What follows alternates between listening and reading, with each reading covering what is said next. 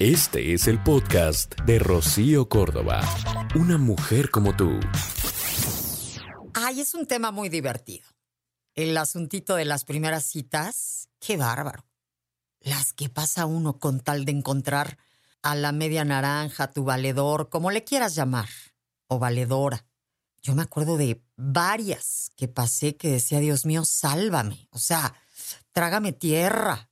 Qué cosa más horrorosa. Y otras que no te esperabas y te sorprendieron, que fueron mucho mejor de lo que te imaginabas. Por supuesto pasa que del que esperas mucho, después, mua, mua, mua, mua, ¿no? Mucho ruido y pocas nueces, el que se ve así todo acá, y sales y dices, mm". y lo contrario, ¿eh? El que vas así como diciendo, Ay, le vamos a dar chancecito, y después tú eres la que quieres que te vuelva a dar chancecito. Pasan muchas cosas.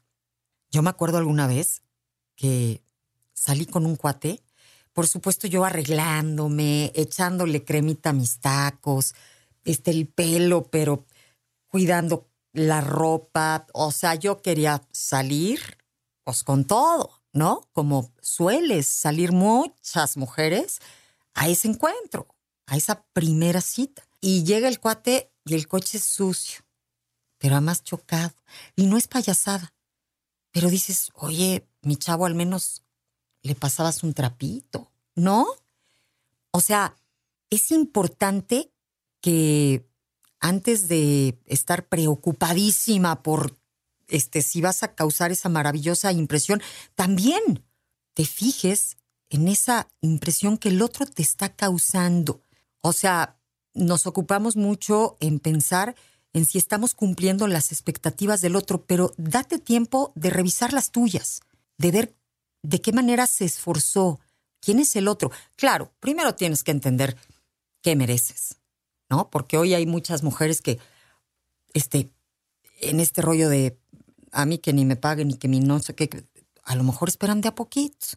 Pero todavía quedamos algunas que decimos, no, mi rey, si yo voy a salir contigo es porque le vas a echar ganits, ¿no? Porque si no, me prefiero quedar para darme unos cuantos capítulos de mi serie. Entonces, hay que ir, yo creo que esforzándote, entendiendo que el otro va a hacer lo mismo para querer causar esa buena impresión que pues que queremos provocar en el otro. Pueden pasar muchas cosas, ¿no? Este, aguas, porque muchas veces puede que estés viendo en él solo lo que tú quieres ver. O sea, a ver, el otro puede ser un reflejo de tus deseos, de tus sueños. Tranqui, en esa primera vez puedes ver mucho, pero falta una buena parte de la película. No corras.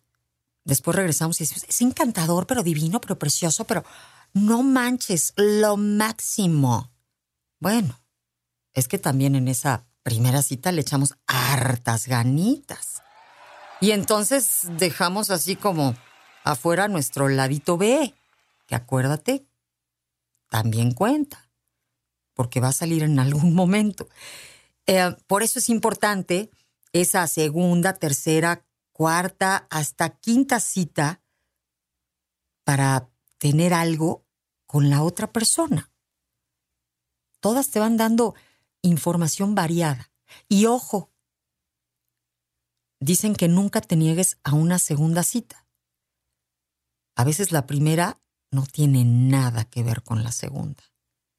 En la segunda hay quienes se alivianaron un poquito más, este, rompieron el hielo. Hay quien se tarda, pues. Han habido muchas historias de una mala primera cita y una muy buena segunda, con la misma persona, obvio. Si es segunda es porque es con la misma. Existen valientes que a pesar de que las cosas no salieron del todo bien, se atreven a armar una segunda. Digamos que una segunda toma, queriendo hacer las cosas mejor. Y los expertos en relaciones aconsejan no rechazar esa segunda cita.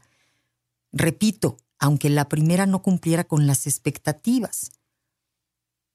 A veces, digamos que esa segunda se puede volver una buena primera cita. O sea, se quitan los nervios, nos relajamos, elegimos un mejor lugar, probablemente en esa primera el problema fue lugar ruidoso, complicado, algo no salió bien, pero no tiene que ver con que ya no le eches muchas ganitas porque eh, como que no me encantó la primera. No, no, si te vas a dar la segunda es porque le vas a volver a echar ganas. Y de verdad que cuentan que las cosas pueden llegar a salir mucho, muchísimo mejor. Y fíjate, hoy, actualmente, cuentan que las citas suelen hacerse de última hora. Y no solo son aceptables, sino en algunos casos son preferibles, porque son como más espontáneas. Y al ser más espontáneas, las hace menos formales. En este mundo en donde hoy la cosa es que, pues que el interés no se note y el amor pues, mucho menos, ¿no? Entonces así como que en jueves, ¿qué hubo? ¿Y qué vas a hacer al rato? Y esto compromete menos al cuate hasta para llevarte un mejor lugar y a ti menos como para no arreglarte así muchísimo ni sobreproducirte y que la cosa suene como muy formal. Pero claro, todavía hay aquellas citas que se hacen eh, en el fin de semana. O sea, salimos el sábado en la noche. Paso por ti a las ocho. Y ojo, paso por ti, ¿eh? Porque también existe, digamos que la variante de, ah, ya te veo. Te mando el Uber. Te mando el Uber. Bueno, hay el que ni lo manda porque dice, chale, yo por qué le voy a pagar si todavía veo si va a ser este negocio, ¿no? Increíble, ¿eh? En fin, hay formas distintas de esas primeras citas. A mí sí me parece que, digamos así como el taxímetro, el eh, inter, ¿cómo se dice? Del interés, el interesímetro empieza a correr desde el primer segundo. Vamos midiendo si de veras hay ganitas, si de veras está queriendo hacer las cosas bien. Fíjate, para todas esas mujeres que dicen, ay, no, yo puedo llegar sola, yo también puedo pagar, yo también puedo. Es el interés el que se empieza a medir. Es la imagen que tú le provocas al otro. Si el otro te ve una mujer picudísima, si te ve grande, si te ve para arriba, se va a esforzar, porque va a decir, puta, para llegarle esta vieja, ¿no? Entonces le va a echar ganitas. Claro, si te dice, ya nos vemos, este, llega a la cuenta y te dice, nos toca de a tanto, yo, ¿eh? Así yo, probablemente me vas a decir, pues tú estás muy ruca. Está bien. Yo creo que es atemporal ¿eh? la onda. Se llama interés. Y una persona, cuando ve a otra grande, importante, se esfuerza. Tú nada más piénsalo, indistintamente hombre o mujer, para salir con tema romántico o no. Cuando tú ves a una persona grande, la consideras importante, te esfuerzas. En el saludo, te esfuerzas si le tienes que hacer un regalo, te esfuerzas si la vas a recibir en tu casa, te esfuerzas. Entonces, no te olvides que vivimos en un mundo en el que cada quien nos ponemos nuestro propio valor. Nadie viene y te pone la etiquetita más que tú. Tú sabes si eres, por decirlo, carísima o si estás en oferta, mana. Eso ya tú, tú decides. A veces queremos planearlo todo y las mejores son cuando no necesitas echar mano de nada planeado, cuando el momento va fluyendo de manera muy orgánica. Hay que entender que debemos ser nosotros mismos, comportarnos de la manera más natural, si se puede, relajada. A ver, si la otra persona está sentada del otro lado de la mesa, es que está interesada o interesado también en conocerte.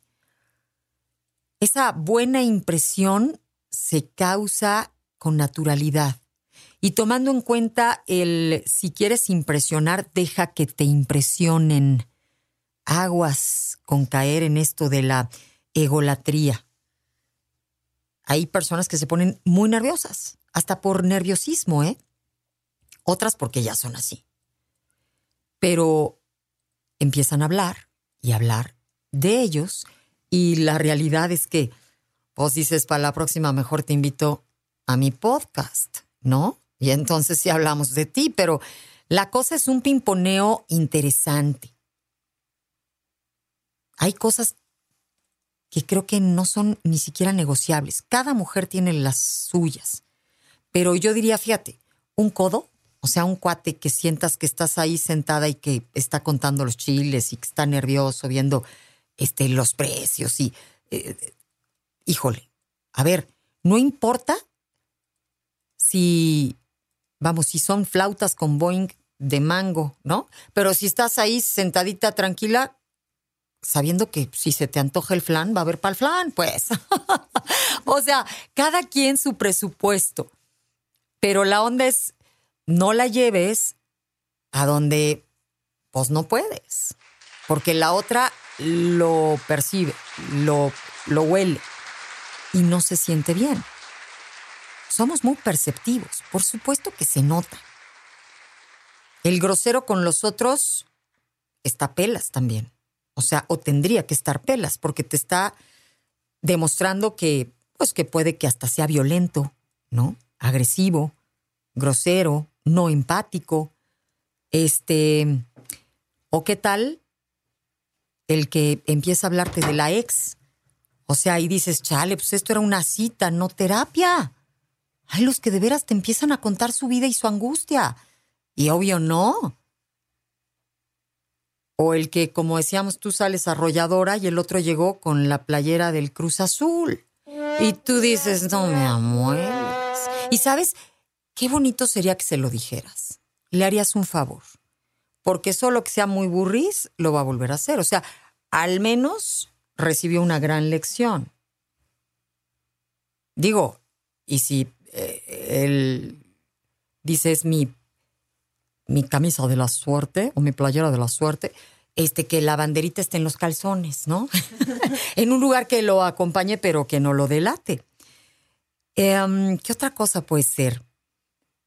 Em, ¿Qué se le pasa en las copas? ¿Tú te imaginas? ¿Qué cosa? Digo, si la otra es la Chupitos, pues ya se encontraron y encantados los dos. Pero si no, yo creo que es de lo más desafortunado que salgas con un cuate que sientes que ya se le pasó. Es más, desde que veas que las pide seguidas, este, se las toma muy bien servidas, una cosa así, dices, mmm, el confianzudo, apestation también, la verdad. Oye, y todo esto, confianzudo, confianzuda, porque es de ida y vuelta, ¿eh? Indistintamente, mujer, hombre. A ver, la puntualidad no solo es muestra de educación, sino de interés. Y en un país como el nuestro, en donde nos resbalamos gacho en este sentido, hasta de elegancia, diría yo. Obvio, tienes que llegar a tiempo. Sería uno de los básicos, ¿no? Llegar a tiempo me parece indispensable. Dice el hashtag, sabes que va a ser una buena cita cuando, y tengo varios bastante, bastante buenos. Fíjate, hay quien dice, pues cuando veo interés, por supuesto, eso empieza a oler muy, pero muy bien. Mira, dice Judith, sabes que va a ser una buena cita cuando el interés se nota, cuando me preguntan a dónde quiero ir, se arregló, se preocupa por preguntarme cosas interesantes, todo esto marca la diferencia. Laura, sabes que va a ser una buena cita cuando no te sientes a la defensiva y puedes ser tú misma eso de esforzarte mucho y hasta hacerte la tonta para que él se sienta bien, conmigo no va. Creo que también es importante que no te hagas sentir obligada a hacer algo que no quieres hacer. Bueno, a mí me parece indispensable. Mirella, va a ser una buena cita si los dos tienen las ganas y el interés de conocerse. Luego pasa que por no estar solas le tiramos a lo que se mueva y pasamos las dos horas más largas de nuestra vida. Dice, eh, bueno, me han contado. Luego, Jorge, sabes que va a ser una buena cita cuando no deja todo en la responsabilidad del hombre. Qué flojera eh, acabarla de conocer y que le preguntes a dónde quieres ir y responda no sé. Em, esperan siempre que ellas sean las sorprendidas y luego no es fácil. Bueno, Sí, es, es, una cosa, ¿sabes? Sabes que va a ser una buena cita cuando sientes que el ambiente está relajado, cuando se te está yendo rápido el tiempo, cuando dices, ¿cómo? O sea, ¿no? Que te has dado cuenta que no ha pasado nada premeditado, cuando las cosas fluyen solas. Que claro, luego no es tan sencillo. Y decíamos, puede haber una mala primera cita y unas subsecuentes maravillosas. El podcast de Rocío Córdoba, una mujer como tú, en iHeartRadio. iHeartRadio.